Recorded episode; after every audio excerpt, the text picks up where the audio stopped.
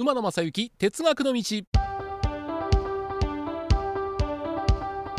皆さんこんにちは。NBS アナウンサー馬野正幸です。125回目を迎えました馬野正幸哲学の道。あのスタジオに入りますとですねこれいつもはだいたいこの15分のポッドキャストを2本収録してるんですけどもちょっと夏休みの関係で今回3本撮りということでえいつもよりちょっとだけ喉が渇くかなということで用意されているお茶を見ますとですねなんと これはすごいこんなのあるんですね。お茶のペットボトルのとこにですねこれペットボトルオープナーがついてるんですがなんとこれがですねあの通ハンドル列車のブレーキ弁を模してるんですね、えー、これもあの馬鉄のツイッターに後で上げておこうと思うんですけどもこれ「青によし」って書いてあってブレーキ弁のあのだから、えー、差し込むところこれはペットボトルのキャップのとこに入れるところはあの本物と一緒に真鍮の色ですよね。黄土色が光ってるようなゴールド。でこの持ち手普通持ち手はですねあの木でできてるのが多いんでだけど今回は青によしって書いてこれ青によしのグッズですからあの青によしの車体と一緒であの紫色のがついててこれでブレーキ弁を操作するような感じでペットボトルの蓋を開ける。すっごいの近鉄さん作りましたね、えー、結構なお値段でして、えー、だいぶ鉄分濃くなってきたこの番組の福井ディレクター買ってきましたが1100円ということで。そうそう。近鉄グッズ僕はね時々難波に行った時見るんですけども近鉄の大阪難波駅の改札を上がって御堂水線の方に行くエスカレーター行かず右に行ったとこにお土産のコーナーが左側にあるんですよ。ここにね結構鉄道グッズ売っててあの前紹介したミニミニ方向幕なんかも売ってますんで是非皆さん行ってみたらいいんじゃないかなと思いますけども。これ飲むよりもねこう遊んでしまいますよね。ブレーキ弁でね。はい。あの鉄道グッズもいろいろまああの10月に鉄道の日というのがありますね。それに向けていろんなグッズまた出てくるかと思うんで事前にいろいろ取材して、えー、情報をお届けできたらいいかなというふうに思っております。馬野正幸哲学の道125回目。こんなテーマでいこうと思います。まもなく開通。ということでどこのことかピンとくる方もいると思います、えー、まだ正式に日にちは決まってませんけども北大阪急行電鉄南北線の延伸線。ですからこれは千里中央から箕面茅野まで2.5キロがですね2023年度末に開業ということ。もう2023年度末ということは年度末ですか？もう3月ですよねきっとね。も3月もこれギリギリになるんじゃないかなというふうには思ってるんですけども。と言ってもですよもう、まあ、あと半年ちょっとということになりまして沿線もですねこれ万博の時にできた地下鉄ですからもう40年以上50年近くぶりに、まあ、新線ができると。いうことで実はあのー、まあ、千里中央から一駅先が箕面千場阪大前。で終着駅が箕面茅野という2.5キロなんですけどもこの区間を延伸することによって北大阪急行は3編成の車両の増備を行うということでその3編成の増備車両の整備も順調に進んでいるということで8月1日から箕面ラッピングトレインとして千里中央中本間で運行を開始するということでだからこれ箕面に初めて地下鉄が走ると。いうことになるわけですよね。今まで千里中央というのは豊中でしたからその先箕面市にということで結構力を入れてまして、えー、このラッピングトレインのプレスリリースが今年の5月25日の日付なんですけどもこれ北大阪急行電鉄だけじゃなくて箕面市からも同時にリリースされてますんで共に取り組んでいるという形になりましたでこれどんな車両かと言いますと増備された9000系のの3編成のうち2編成はですね箕面大滝や紅葉を基調としたデザイン。えー、明治の森箕面国定公園や日本の滝百選に選ばれた箕面大滝など紅葉を基調に箕面の美しい四季の移ろいを鮮やかなグラデーションで表現したデザインですということでイラストが出てますけどももうねこれまず正面がもう全面紅葉の色。で横がもみじが彩られてる中に滝が流れ落ちてるイラスト。これ四季なんでしょうね。滝がね4つあるんです。あのこれ3編成のうちの2編成がこの箕面の滝や紅葉をデザインしたラッピングトレインなんですけどもあの重量編成のうち前2両後ろ2両がこういうラッピングなんですけどもこれ2両分のイラストを見るとですね滝が4つ流れてるんでこれ四季それぞれの箕面の滝の美しさというのを表現してるんじゃないかなということになりますね。これ地下鉄なんで千里中央からしばらくは中本の間なんですけども撮るんであれば地上を走ってる区間ですよね撮影。地下区間ではなかなか撮れないしあとはあのおすすめはですねこれラッピングトレインですからやっぱり横が綺麗に撮れなきゃいけないと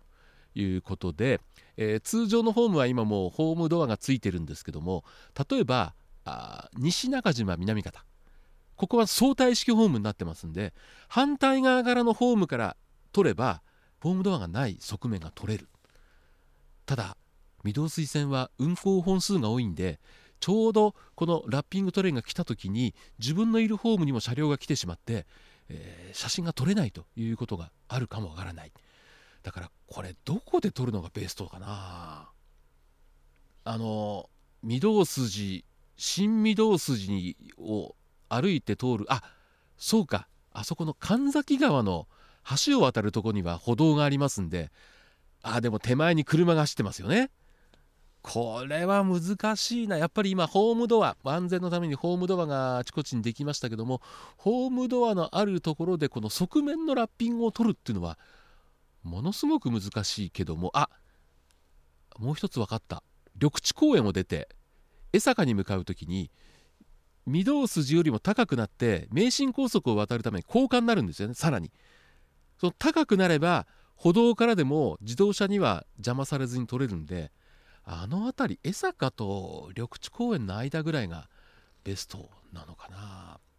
まああの3編成のうち2編成は箕面の滝そして紅葉を基調としたデザイン。もう一つがですね箕面市の PR キャラクターのデザインで箕面市の PR キャラクターには滝の道ゆずるくんというのともみじーぬという2つのキャラクターがあるようですがこれ1編成のうちの中本川と千里中央側でキャラクターが違って中本川には滝の道ゆずるくんが2両にわたって描かれてる。で、えー、千里中央寄りの2両にはもみじ犬というキャラクターこれね、えー、滝の道ゆずるくんっていうのはちょっと眉毛の太いキャラクターでなんか西郷どんみたいな感じですよね。もみじ犬っていうのはあの非常に可愛いなんだろうちょっと小さいお子さんが喜びそうなキャラクターということでこの「まあ、ミノー PR」ということで、えー、ラッピングトレインが走るという情報をまずお伝えしましたけどもこのまあ、2駅ですけども北大阪急行延伸線。もともとの開業予定よりは若干こう遅れて23年度末ということで今工事が進んでますけども。だいぶね、あのー、終着の箕面茅野駅あたりもこれ横にショッピングセンターありますんでそこのエスカレーターのホールから結構見下ろして、えー、見ることができてあここまで工事が進んでるなというのが分かってるんですけどもあの千里中央の駅からずっと掘ってってちょっと登ってって、えー、まず箕面千葉半大前駅に着きましてここからですねこの先最後の区間というのはあの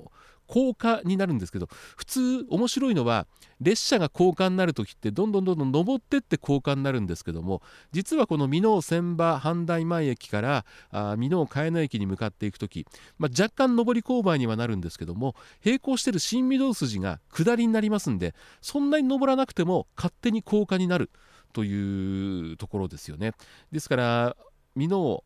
千葉阪大前駅というのは結構深いところにあるんですけどもあんまり登っていかずに最後は高架になるであのさっきも言ったように並行している道路のアップダウンがありますんで途中高架が高いところもあるんですけどもそんなに下らないあの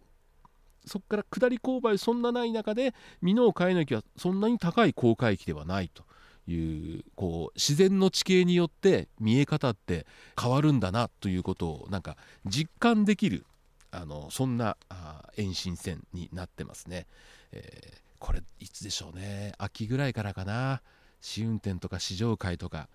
行われるんじゃないかと思いますんでこの辺もですねちょっと行ってみたいなというふうに思っております。あとですねこれ面白いのは運賃もあの認可申請をあの行ったんですね、えー、北大阪急行が。で、この後国土交通省からの運賃の認可が下りるわけですけども、これまでっていうのは、江坂から千里中央ということで、1区、2区、3区という、えー、まあ、乗車区間ということになりましたけども、最大でも140円だったんですよ。あのご存知のように北大阪急行というのは千里の万博の時に新しく作られましてあの時は今の万博記念公園のところまで地下鉄が行ってましたんで、えー、北大阪急行行ってましたんでものすごいお客さんを運んで、えー、建設費もあっという間に償還できたということで、えー、最低運賃がま日本一安い区間みたいなことをね言われてたんですよ。で今回美濃茅野まで延長することによって美濃茅野までが5区ということで8キロから10キロということで、えー、基本運賃180円というまたこれ非常に安い運賃なんですけども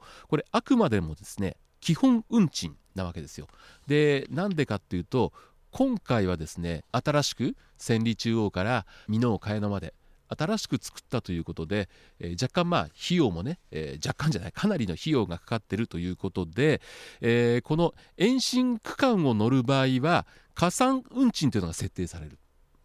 まあ、ですからあ基本運賃はさっき言った美濃茅野から江坂まで乗った場合、えー、基本運賃は180円なんですけどもここに加算運賃というのが60円、えー、加算されると。いうことで美濃茅野から江坂まで乗りますと基本運賃180円プラス加算運賃60円合計240円、まあ、それでもねやっぱりそんなに高くないんじゃないかなというふうに思います。結構新しくできた区間って他の区間よりもちょっとこう割高感があるところって多いじゃないですか。まあ、そんな中60円というのは僕の中ではまあまあまあお手頃なのかな。いう気もしますしでもこの加算運賃とかこれ特急券とかでも一緒ですけどもそれぞれこう利用頻度とか利用する人によって、えー、感覚って違いますんでいろんなご意見があると思いますけどもあとですね今後どうなっていくのかなって非常に一つ楽しみというか思ってるのは、えー、今まで千里中央から乗ってる人は始発ですから、まあ、ラッシュでも1本2本待てば座れましたよね。ところが千里中央始発じゃなくなるんで千里中央から乗る人は座れなくなる。これは千里中央から乗る人は辛いですよね。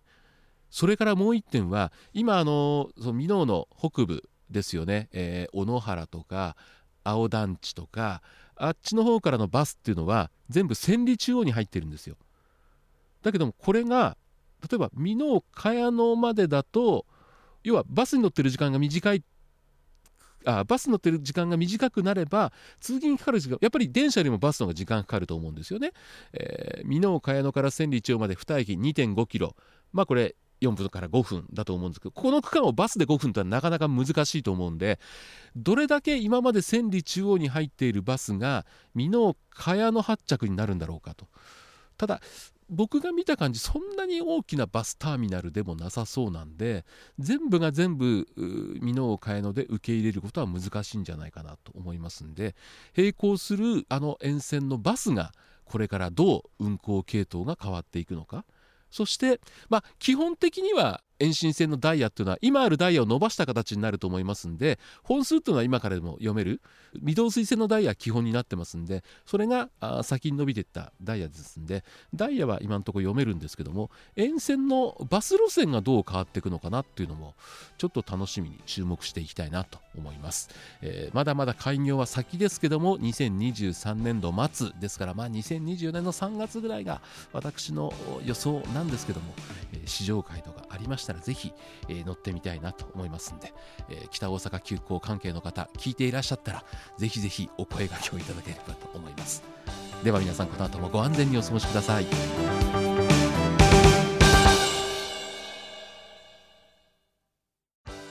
えー、ぜひ皆さんにこの馬野正幸哲学の道へのご意見ご要望などもお待ちしております、えー、宛先お手紙の場合は郵便番号530-8304 MBS ラジオ馬野正幸哲学の道。ツイッターはアットマーク馬鉄 1179MBS アットマーク UMATETU1179MBS そしてメールアドレスは馬鉄アットマーク MBS1179.com umatetu ア